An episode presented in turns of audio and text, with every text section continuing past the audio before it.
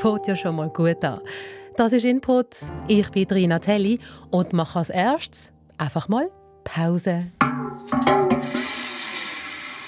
Ich bin daheim im Homeoffice am Arbeiten und am Input über die Pause. Und ich mache gerade selber eine. Eine Pause, wo ich meinen vielen Pflanzen widme und sie gieße. Normalerweise gieße ich meine Pflanzen immer am Sonntag. Nach der Nacht und vor dem Tatort schauen. Aber am Sonntag oben schießt es mich meistens an, weil ich überhaupt keine Lust habe auf irgendein To-Do. Also habe ich das Pflanzengießen auf meine heutige To-Do-Liste genommen. Ich habe heute fixe, wichtige To-Dos, ähm, zum Beispiel Wochensitzung Input steht da drauf oder Moderation aufnehmen. Aber neuerdings schreibe ich mir auch Sachen auf meine To-Do-Liste wie Pflanzen gießen oder Luftbefeuchter aus Keller holen. Also Sachen, die nicht lang gehen und mir gemacht werden und meinem Kopf eine Pause geben beim Arbeiten. Beim Gießen muss ich nicht studieren. Ich mache einfach. Ich bewege mich sogar dabei. Stelle die Gießkanne ab und spritze die Blätter mit dem Wasserspray ab und komme sogar auf Ideen. Die Idee nämlich, den Input mit dieser Pause und dem Pflanzengießen anzufangen. Seitdem ich mehr und bewusster Pause mache, fühle ich mich so viel besser. Ich habe zum Beispiel nicht mehr das Gefühl, dass die Zeit so rast. Kennen Sie sicher auch das Gefühl, dass die Zeit immer wie schneller rast. Über das habe ich mit dem Hirnforscher Henning Beck geredet. Die Zeit fängt an vorasen, wenn wir zu wenig Pause machen, sagt er. Und dann drehen die Zeiger von der Uhr gefühlt plötzlich doppelt und dreifach so schnell. Das Gefühl, dass die Zeit zu rasen scheint, nur schlecht abschalten zu können, das Wichtige vom Unwichtigen nicht unterscheiden zu können, so ein ewiges Getriebensein, sich schwer konzentrieren können kennen ihr sicher auch. Dort noch eine Sitzung, hier ein unrealistischer Abgabetermin. Der nächste Call in fünf Minuten. 43 ungelesene Mails. Information zur S6. Kind krank daheim, Sport auf dem Heimweg. Wird ca. 17 Minuten später. Miet vom Pendeln. Wer rastlos ist und selten bis nie Pause macht, erschöpft. Studien zeigen, dass sich in der Schweiz mehr als ein Drittel der Leute emotional erschöpft fühlt wegen dem Arbeiten. 30 Prozent. Das sollte zu denken geben, sagt der Arbeitspsychologe Norbert Zemmer. Weil die Tendenz, die steige. Ausser man tut etwas dagegen unternehmen. Die gute Nachricht, wir können etwas dagegen unternehmen. Die Lösung wäre einfach. Eben, Pause machen. All diese modernen Zivilisationskrankheiten resultieren daher, dass ich zu wenig Pause mache. Ich verdaue eben nicht die Information, sondern, sondern mache einfach weiter und muss dort eben so eine, so eine, so eine Balance finden. Aber wieso machen wir es denn nicht, wenn es so einfach wäre und der Effekt so enorm soll sein? Weil die Pause einen schlechten Ruf hat. Dabei machen Pause und sogar produktiver.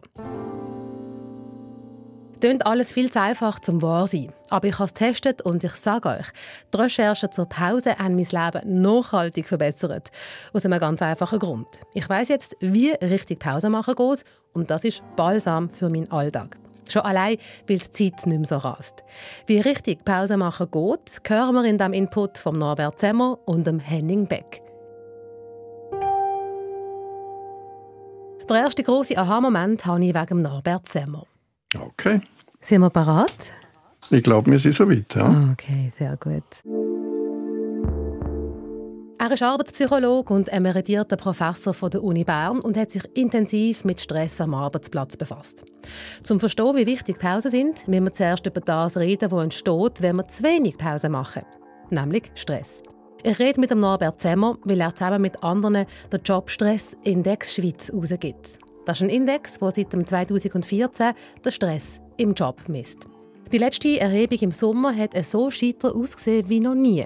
Mehr als ein Drittel der Leute fühlt sich durch die Arbeit emotional erschöpft. Die einen sind die mir als ziemlich erschöpft bezeichnen, die anderen als ganz fest erschöpft. Das sind Leute, die auf der Skala der Erschöpfung einen bemerkenswert beunruhigenden Punkt erreicht haben. Das sind Leute, die ganz viele Fragen, die mir stellen zur Erschöpfung, also wie zum Beispiel, ich habe bei der Arbeit immer häufiger das Gefühl, emotional ausgelaugt zu sein. Oder nach der Arbeit fühle ich mich in der Regel schlapp und abgespannt. Oder? Leute, die erschöpft sind, aber noch funktionieren. Also das sind jetzt nicht Leute, die, die, die nicht mehr arbeiten können. Sie sind ja auch noch im Arbeitsprozess. Aber wenn man sich von der Arbeit nicht vollständig erholen kann, am Arbeit oder am Abend oder am Wochenende, dann tut das auf Dauer die eigenen Ressourcen untergraben. Und wenn so ein Zustand länger anhält, dann steigt einfach das Risiko für ganz verschiedene Krankheiten, Herz-Kreislauf-Krankheiten, Schlafprobleme, alles Mögliche, äh, äh, steigt das Risiko. Über längere Zeit ist das einfach ein Risiko.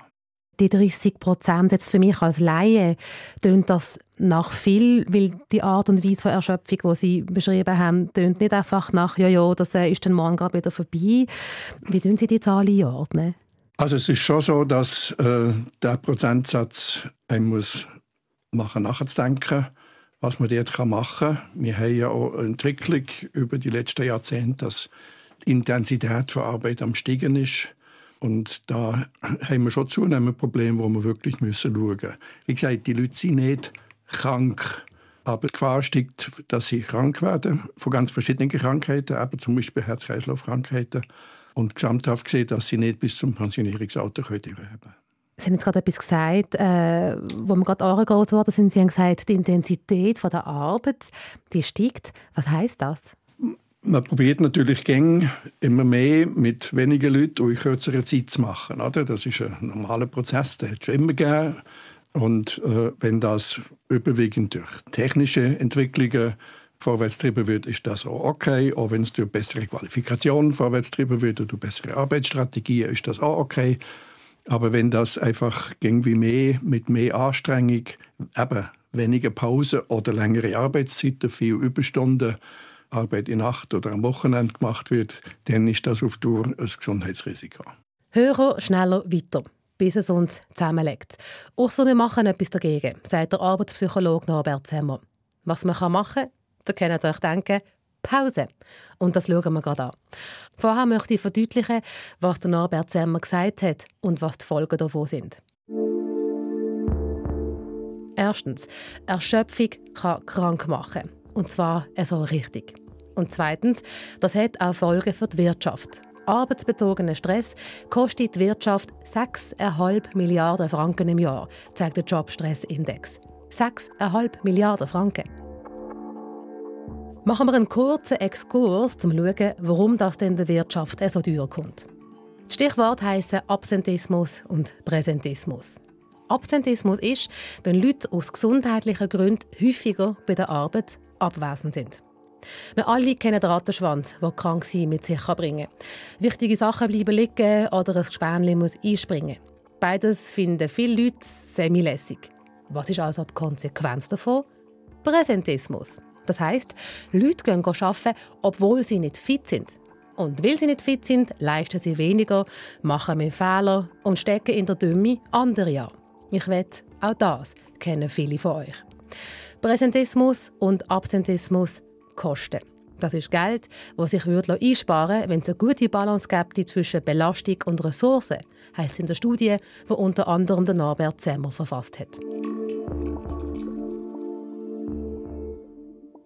Die Kosten für die Wirtschaft sind das eine. Mir persönlich stresst aber mehr, dass der ganze Stress uns so stressen kann, dass wir ernsthaft krank können werden Und darum gehen wir jetzt zu den Lösungen. SRF 3 Input. Der Norbert Zemmer hat es ganz am Anfang gesagt. Unsere Arbeitswelt erschöpft uns immer mehr. Ausser? Ausser, man tut etwas dagegen unternehmen. Und jetzt kommen wir zu meinem Lieblingsteil in diesem Input, zum Kern der Sache. Das, was wir gegen die Dauererschöpfung unternehmen können. Pausen. Pausen werden völlig unterschätzt. Pause, Pause und nochmal Pause. Lieber viele kleine Pausen als wenig große Pause, sagt der Arbeitspsychologe. Viele Kurzpausen können die Ermüdung abfahren und gleichzeitig die Leistung nicht beeinträchtigen. Das ist das, wo man immer denkt, wenn die Leute mehr Pausen machen, dann wird auch weniger geschafft.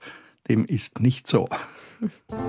Wer Pause macht, chillt einerseits und erledigt Zeug trotzdem besser. Win-win. Über das rede ich auch mit dem Hirnforscher Henning Beck. Er forscht nicht nur, sondern schreibt Kolumnen in deutschen Medien oder präsentiert seine Themen auf YouTube. Er ist auch ein Science Slammer. Also so etwas wie ein Poetry Slammer, einfach mit Themen aus der Wissenschaft. Ich will von ihm wissen, was im Hirn passiert, wenn wir erschöpft sind. Unser Denkorgan ist ja nicht darauf ausgelegt, permanent gut zu arbeiten. Ja, also es ist nicht so wie so ein Computer, den wir mit uns rumtragen. Ein Computer, den kann ich anmachen, dann funktioniert der. Der funktioniert abends um 8, genauso wie mittags um 12, völlig egal. Bei einem Gehirn ist das anders. Der Forscher Henning Beck vergleicht es mit Sport. Wer trainiert, braucht Pause. Und Profis planen Pause ein, weil sie für Höchstleistungen Zeit zum Regenerieren brauchen. Unserem Hirn geht es nicht anders. Erschöpfung ist genau dieser Zustand, dass sie in diese Regenerationszeit hinein einfach weitermachen. Und das Gehirn ist vom Stoffwechsel her dann gar nicht darauf eingestellt, noch konzentriert Informationen zu verarbeiten, weil ja genauso wie, wie sie ermüden, wenn sie Sport machen, ermüden auch Nervennetzwerke, wenn sie permanent gefordert werden. ProfisportlerInnen, die machen ja auch Pausen, die planen Pausen ein in ihrem Trainingsplan. Müssten wir das auch bei der Arbeit tun? Müssten wir Pausen fürs Ge Gehirn einbauen? Ja, unbedingt. Pausen sind unerlässlich dafür, dass ich besser werde. Nun, interessant ist, dass sich in der Wissenschaft so ein Verhältnis von 4 zu 1, 5 zu 1 Arbeit zu Pause immer wieder als sehr erfolgreich herausstellt. Also fünf Teile Arbeit, ein Teil Pause. Also 50 Minuten Arbeiten, 10 Minuten Pause beispielsweise.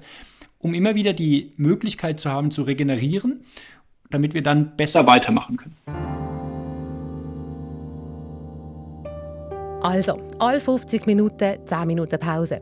Tönt einfach, ist es aber nicht. Oder wer von euch macht das? Ich kann es erst, indem ich mir fix eine Pause einplane. Wenn ich über das nachdenke, was Henning Beck sagt, merke ich einen fundamentalen Fehler in meinem Alltag. Ich bin ständig on. Und das fängt schon am Morgen an. Ich stelle den Wecker ab, lese via WhatsApp und Threema und Signal und SMS Nachrichten, die in der Nacht reingekommen sind. Mache meine Mail-App auf, lese einen tollen Newsletter, scroll noch ein auf Insta um und dann ab in die Küche, Radio an und Kaffee kochen crazy, oder? Innerhalb von 10 Minuten nach dem Aufwachen habe ich meinem Hirn schon mal die volle Dröhnung gegeben. Das ist in etwa so, wie wenn ich permanent esse. Ich esse hier einen Müsli-Riegel, ich esse da noch einen Schokoriegel, ich esse da noch einen Apfel, ich esse da noch ein Mittagessen. Ich esse quasi permanent. Und dann brauche ich mich aber zum Schluss nicht zu wundern, wenn ich dick und fett werde.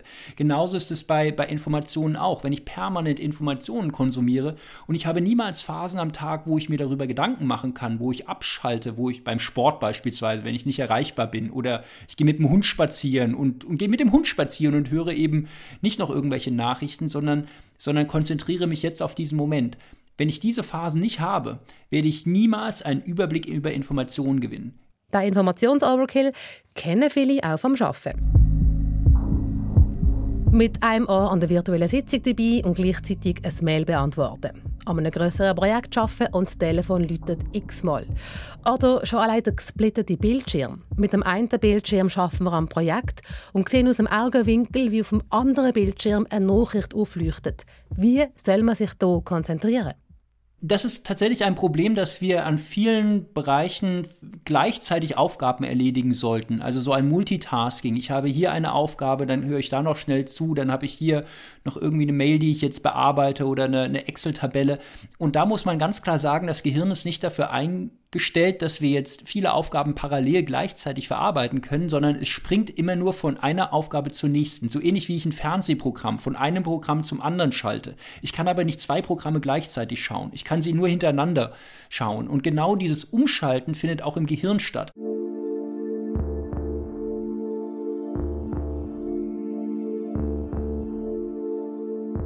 Und genauso wie beim Umschalten von Fernsehprogrammen das Bild erst kurz schwarz ist, ist es auch im Gehirn der Fall. Also ich springe zur, zur neuen Aufgabe und wir müssen uns erstmal orientieren. Wir müssen erstmal wieder reinkommen. Und wenn ich jetzt in einem Fernsehprogramm umschalte, brauche ich auch eine Phase, wo ich schaue, oh, was ist denn in dem neuen Programm der Fall? Und genauso ist es beim Gehirn auch. Wenn Sie von einer Arbeit, von einer Tätigkeit zur anderen springen, dann müssen Sie erst schauen, Sie müssen sich orientieren. Sie machen in dieser Orientierungsphase mehr Fehler als üblicherweise. Sie brauchen auch länger, als wenn Sie die ganze Zeit an einer Aufgabe gesessen hätten. Multitasking sei als eine Illusion. Leuchtet mir mega ein. Ich kenne das auch von mir selber. Wie oft habe ich schon den Vater verloren, weil ich nebenbei noch mit irgendetwas anderem beschäftigt bin. Sprich, es ist ein Irrglaube, dass wir viele Dinge gleichzeitig erledigen könnten. Uns wird das ein bisschen vorgegaukelt, weil Computer und Laptops und, und Mobiltelefone können das. Also da kann ich mehrere Programme gleichzeitig öffnen. In einem Gehirn geht das nicht. Und deswegen muss ich klar trennen, wie ich Aufgaben verarbeite, funktioniert nicht wie, wie das Digitale in einem Computer funktioniert, sondern ich muss das eins nach dem anderen abarbeiten. Die Aufgaben werden dadurch schneller erledigt werden, wir werden weniger Fehler machen und wir werden am Ende einen besseren Überblick behalten.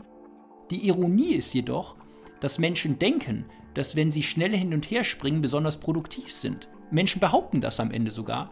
Dabei ist es objektiv messbar falsch und äh, führt tatsächlich zu so einer, zu einem Selbstbetrug, dass Menschen denken, sie wären gut, obwohl sie es in Wirklichkeit gar nicht sind. Ich lese und höre immer wieder, dass sich unsere Fähigkeit zu konzentrieren abnimmt. Ist das so? Ja, tatsächlich kann man feststellen, dass vor allem die Leute, die besonders viel multitasken, besonders viel digital hin und her springen, im Laufe der Zeit immer schlechter darin werden und sich auch im Laufe der Zeit immer schlechter konzentrieren können. Ja.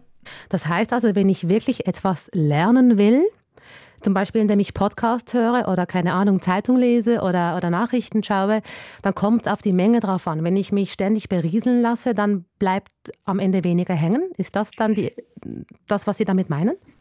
Also es kommt nicht auf die absolute Menge an, sondern nur auf die relative Menge. Also ich kann natürlich sehr viel Podcasts hören und Bücher lesen und Nachrichten schauen und dergleichen, wenn ich dann wieder Phasen habe, in denen ich nichts mache. Also zum Beispiel Sport. Oder äh, im Schlafzimmer habe ich kein digitales Gerät, sondern ich liege da und schlafe ein. Oder mache mir noch Gedanken vorher.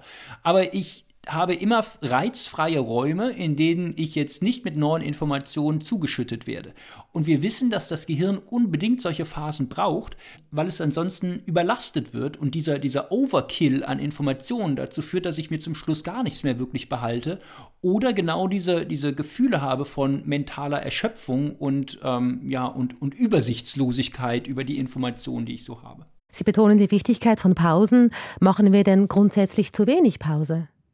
Grundsätzlich ähm, schlafen wir auch zu wenig. Also der Schlaf hat zum Beispiel ein sehr schlechtes Image in einer Leistungsgesellschaft. Das ist quasi so die untätige Zeit, in der man viel erledigen könnte. Und auch die Pause hat jetzt nicht das Image, wie das schon einmal war. Denken Sie 2000 Jahre zurück, da hieß es sich von einer Muße küssen lassen. Ja, da hieß es Langeweile auch in gewisser Weise ein bisschen zu zelebrieren, damit ich, damit ich auf gute Ideen komme. Ich habe noch keine einzige gute Idee erreicht, indem ich mich auf diese Idee fokussiert habe. Wenn ich gestresst fest arbeite, kommst du nicht auf gute Ideen. Und dieses, diese, dieses Ideal von einer ungenutzten Zeit, die ich dann aber als, als positive, als stärkende Kraft nutzen kann, das ist uns heute abhanden gekommen. Wir optimieren Pausen weg. Schon verrückt, oder? Dass Pause ein schlechtes Image hat. Und dazu kommt, dass die Rastlosigkeit beim Arbeiten am Feierabend nicht einfach so aufhört. Schauen Sie sich an, wie Leute an, an einer Bushaltestelle warten. Da steht niemand da und wartet. Alle haben entweder eine Zeitung oder ein Mobiltelefon oder lesen irgendwas, aber keiner sitzt da und schaut einfach vor sich hin. Und genau diese Phase der, der Langeweile, ich möchte sagen, auch des, des geistigen Umherwanderns, genau das kommt uns abhanden und dann wundern wir uns, warum wir dann Probleme nicht mehr so gut lösen können oder warum wir mental erschöpft sind. Ja, Kunststück. Also wenn ich alles wegoptimiere, sogar die Pause am Ende, dann brauche ich mich nicht zu wundern, wenn ich mental ausgelaugt bin.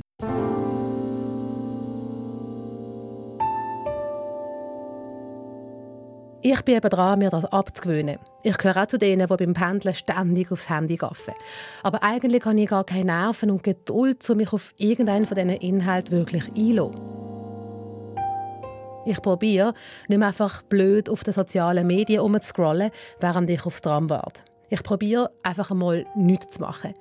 Es klingt mir nicht immer, aber wenn es mir gelingt und ich einfach meinen Blick schweifen spüre ich, wie die Anspannung meinen Körper verlässt wie ein Eiswürfel, der in der Sonne schmilzt. Wir machen zu wenig Pause. Das sagt nicht nur der deutsche Hirnforscher Henning Beck, sondern auch der Berner Arbeitspsychologe Norbert Semmer. Ich denke, wir machen zu wenig Pause. Ja, ganz genau. Ja.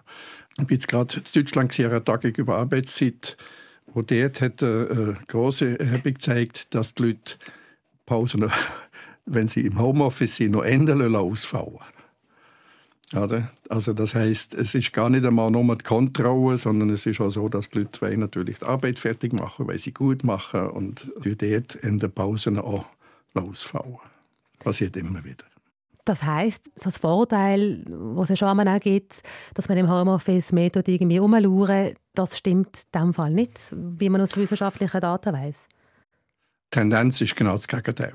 Also natürlich gibt es so Leute, es gibt immer, immer ein paar Leute, die, die nicht, so, nicht so gerne und nicht so viel arbeiten, aber die Grundtendenz ist genau gegenteilig. Mhm. Können Sie sich erklären, warum wir jetzt irgendwie an dem Punkt gelandet sind, wo wir zu wenig Pause mhm. machen? Also es hängt sicher auf der einen Seite damit zusammen, müde sein und das Gefühl haben, müde zu sein, ist nicht das Gleiche. Und häufig merken wir erst, dass wir müde sind, wenn wir eigentlich schon über den Punkt sind, wo man hätte eine Pause machen Auch hier wieder ein großer Aha-Moment für mich. Wenn wir uns die Pause nicht bewusst vornehmen, dann machen wir sie nicht, weil wir nicht merken, dass wir eine brauchen.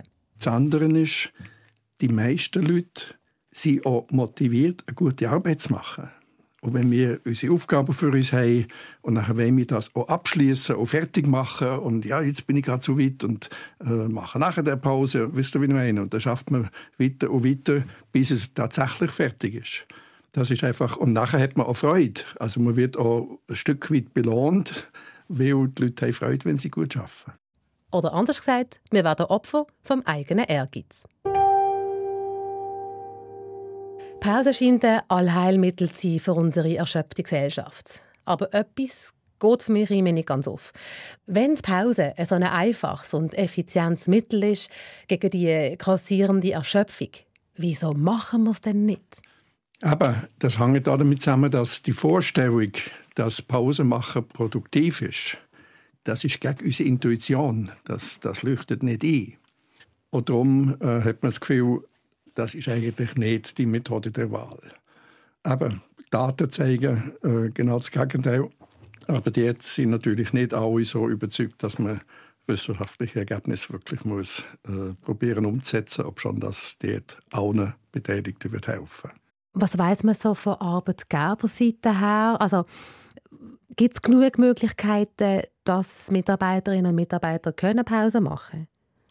Das ist ziemlich unterschiedlich. Es gibt, auf der einen Seite ist es so, ich habe immer wieder erlebt in meiner Laufbahn oder für viele Vorgesetzte ist die Vorstellung, dass jemand produktiv ist, der gerade Pause macht. Eine Vorstellung, die nicht in den Kopf hineingeht. Und auf der anderen Seite gibt es auch ganz viele, die wissen, dass das so ist und die probieren, das umzusetzen. Das ist eine ganz große Bandbreite. Aber ich denke, man müsste im Zweifel eher mehr in die Richtung machen. Und das mehr verbreitete Diskussion läuft schon seit über 100 Jahren. Mhm mhm. und macht wenig Fortschritt. Mhm. Also, wenn ich Ihnen so zulasse, braucht es wie so einen, einen Wandel in der Kultur, in der Mentalität? Das ist genau so. Das ist genau so. Oder vor Jahren hat mal jemand gesagt, der Fortschritt ist eine Schnecke.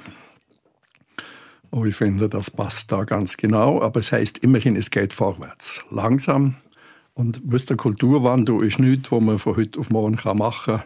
Und wer behauptet, das zu können, geht die Regel auf die Nase. Äh, sondern das muss sich langsam entwickeln. Dann schauen wir doch, wie das genau geht mit einer Pause und starten mit der kleinsten Pause der Welt, der Mikropause. Es kann schon helfen, wenn ich ein, zwei, drei Minuten einfach kurz aufstehe, aus dem Fenster schaue, kurz an die frische Luft gehe, ähm, einfach nur den Blick schweifen lasse, um tatsächlich mich kurzzeitig wieder zu regenerieren. Hey, warum nicht rasch ausprobieren? Wir geben uns jetzt ein Minütchen und machen einfach mal nichts und schauen, was passiert.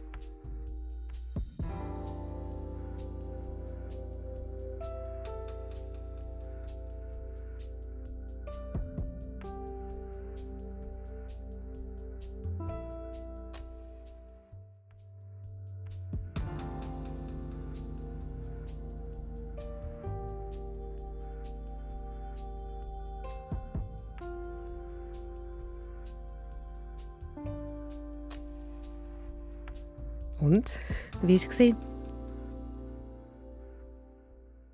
Ich finde so Mikropausen super. Schon allein, weil ich wieder richtig schnuff und meine verspannten Schultern zum Beispiel einfach mal hängen lassen Und ich finde Mikropausen vor allem super, weil ich sie immer und überall machen kann. Ich habe gemerkt, dass ich Pause grundsätzlich nicht verschieben kann. Früher, wenn ich einen stressigen Tag hatte, habe ich mir gesagt, Augen zu und Tore und dann bist du schneller fertig und dann kannst du am Feuer oben chillen. Das Problem, ich bin schon schneller fertig geworden schneller fertig mit meinen Nerven und einfach komplett am Ende von meinen Kräften. Das kann so eine, eine kurze Möglichkeit sein, um ja eine, eine, stressige Arbeitsphase von, von einigen Stunden vielleicht so ein bisschen aufzulockern und zu durchbrechen. Aber langfristig führt nichts daran vorbei, dass ich jetzt genau regelmäßig Pausen einstreue. Nach dem Mikropäusli haben wir wieder ein bisschen mehr Kapazität, um neue Infos aufzunehmen und dem Henning Beck weiter zuzuhören wie denn Pause genau geht. Eine Pause bedeutet erstmal, dass ich nicht wieder arbeite. Eine Pause sollte ich nicht mit einer neuen Aufgabe füllen, sondern mich einfach auch der Pause ein bisschen hingeben. Wenn ich eine Pause plane, durchplane, was ich da mache, ist keine Pause mehr, dann ist es wieder eine neue Arbeit. Sprich, in der Pause, da mache ich Dinge, die jetzt, die ich nicht messen kann, die ich kein messbares Ende haben. Also mit jemandem zu reden bei der, in der Mittagspause. Ähm, oder ähm, ja, ein Spiel zu spielen oder dergleichen. Also nichts, wo ich jetzt ganz konkret messbar einen Effekt für das Arbeiten habe, das ist erstmal eine Pause. Regel Nummer eins in der Pause: Pause machen und nicht einfach eine andere Aufgabe machen. Außer das sind so No-Brain-Aufgaben wie Pflanzen gießen. Das finde ich einmal chillig. Zum Zweiten, Pausen sollten immer einen definierten Anfangszeitpunkt und einen Endzeitpunkt haben, dass ich weiß, hier beginnt jetzt eine Pause und dann endet sie auch wieder. Das macht es mir mental viel leichter, mit einer Pause abzuschließen und dann wieder in einen neuen in einen neuen Arbeitsrhythmus hineinzukommen. Regel Nummer zwei. Pausen sind also zeitlich definiert, dass wir einerseits wieder ins Arbeiten reinkommen, aber auch, dass wir überhaupt eine machen.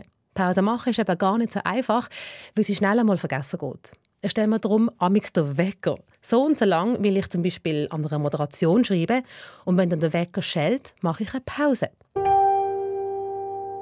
Zum dritten, Pausen sollten häufig auch räumlich getrennt von den Orten sein, wo ich arbeite, weil wir wissen, dass der Raum die Art und Weise beeinflusst, wie ich denke. Sprich, wenn ich in einen Raum gehe, der für mich schon mit Freizeit und Pause in Verbindung steht, kann ich vielleicht auch abschalten und wenn ich dann wieder zur Arbeit in einen anderen Raum gehe, komme ich viel besser ins Arbeiten hinein. Die Regel Nummer drei zwingt uns dann fast schon zum Pause machen, weil wer seinen Arbeitsplatz verlor, kann zwangsläufig nicht weiterarbeiten. Ausser wir versäckeln uns selber, indem wir das Handy nehmen und während der Pause aufs Geschäftsmail schauen. Auf all die Sachen, die er gesagt hat, achtet auch der Hirnforscher Henning Beck selber wenn er Pause macht. Tatsächlich versuche ich mir Phasen am Tag einzuteilen, wo ich jetzt beispielsweise kommuniziere, korrespondiere, wo ich Mails schreibe oder telefoniere und dann wieder Phasen zu haben, wo ich konzentriert an einer Aufgabe arbeite und auch wieder Phasen zu haben, wo ich jetzt ähm, nichts tue, beispielsweise Sport. Also ich bin jetzt nicht an einer Aufgabe beschäftigt, sondern genau, ich schalte ab und mache was anderes. Und ich muss sagen, ich bin noch nie vom Sport zurückgekommen und mein Kopf war nicht klarer als vorher und ich konnte danach nicht besser Probleme lösen oder, oder Texte schreiben, als das vorher der Fall war. Und diese, diese Balance finde ich immer ganz wichtig aufrechtzuerhalten. Und ganz wichtig beim Rennen oder Spazieren oder auf dem Balkon rumstehen, alles runterfahren, zum können runterfahren.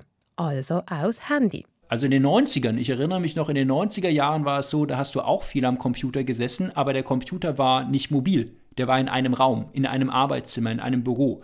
Und wenn du fertig warst mit der Tätigkeit, dann bist du rausgegangen und hast die Tür hinter dir zugemacht und damit warst du in einem neuen Denkmodus.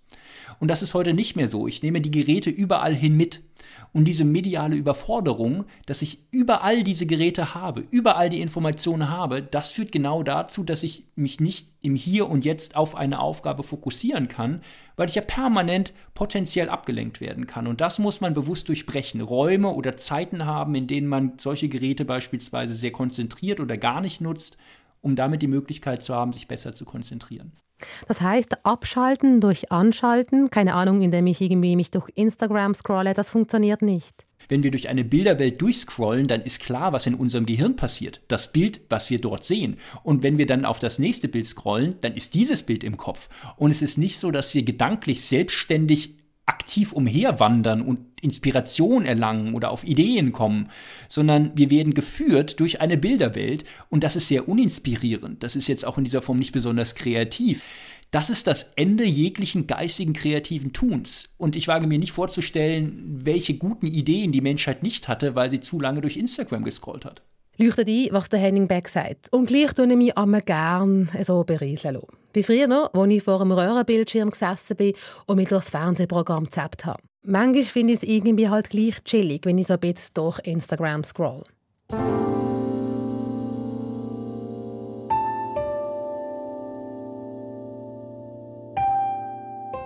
Ich habe durch die Gespräche enorm viel mitnehmen. Ich mache deutlich mehr Pause, oft kurze. Im Homeoffice finde ich das vor allem sehr praktisch. Dann kann ich rasch eben die Pflanzen gießen oder den Geschirr ausräumen. Sprich, ich verlasse meinen Arbeitsplatz und bewege mich.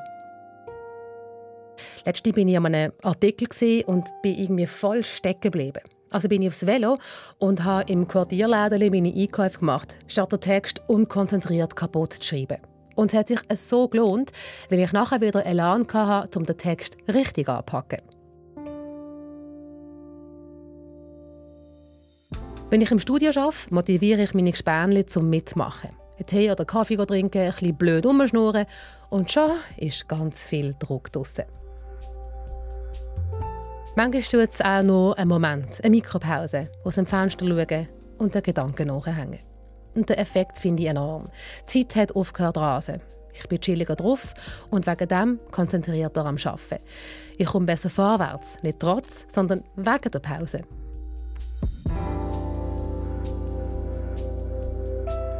Und ich habe das Gefühl, dass ich mir viel mehr Zeug merken kann, weil ich mehr Nerven habe, zum konzentrierten Text zu lesen oder einen Podcast zu hören. So, und ich mache jetzt eine Pause, und zwar eine lange, und sage Tschüss für einen Moment. Wenn ihr Feedback habt von mir, dann sehr gerne. Ich freue mich über Post an input.srf3.ch.